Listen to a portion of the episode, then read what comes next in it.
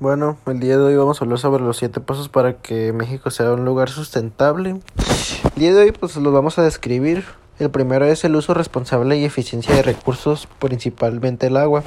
Y quiere decir que pues cuidemos nuestro lo que tenemos prácticamente porque cada vez en el mundo pues estamos desperdiciando mucho más agua o cosas que no necesitamos y son del medio ambiente. El número dos es el uso de energías verdes y tecnológicas limpias. ¿A qué se refiere esto? Es el uso cordialmente de energías, por ejemplo, de los abanicos eh, eólicos, por decirlo así, que te ayudan pues a utilizar una mejor energía en el planeta.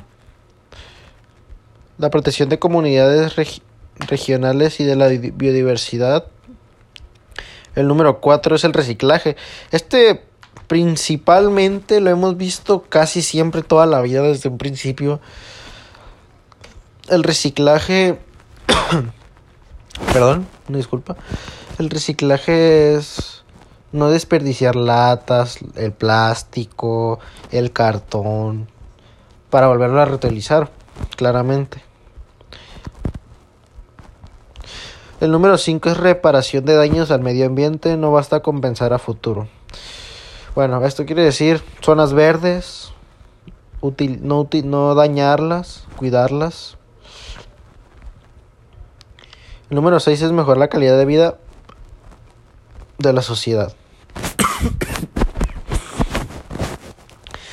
um, la mejorar la calidad, bien como lo dice el nombre, mejorar la calidad de la sociedad, tener más en vez de usar energía pues que dañe nuestro a nuestra comunidad utilizar energía limpia pura.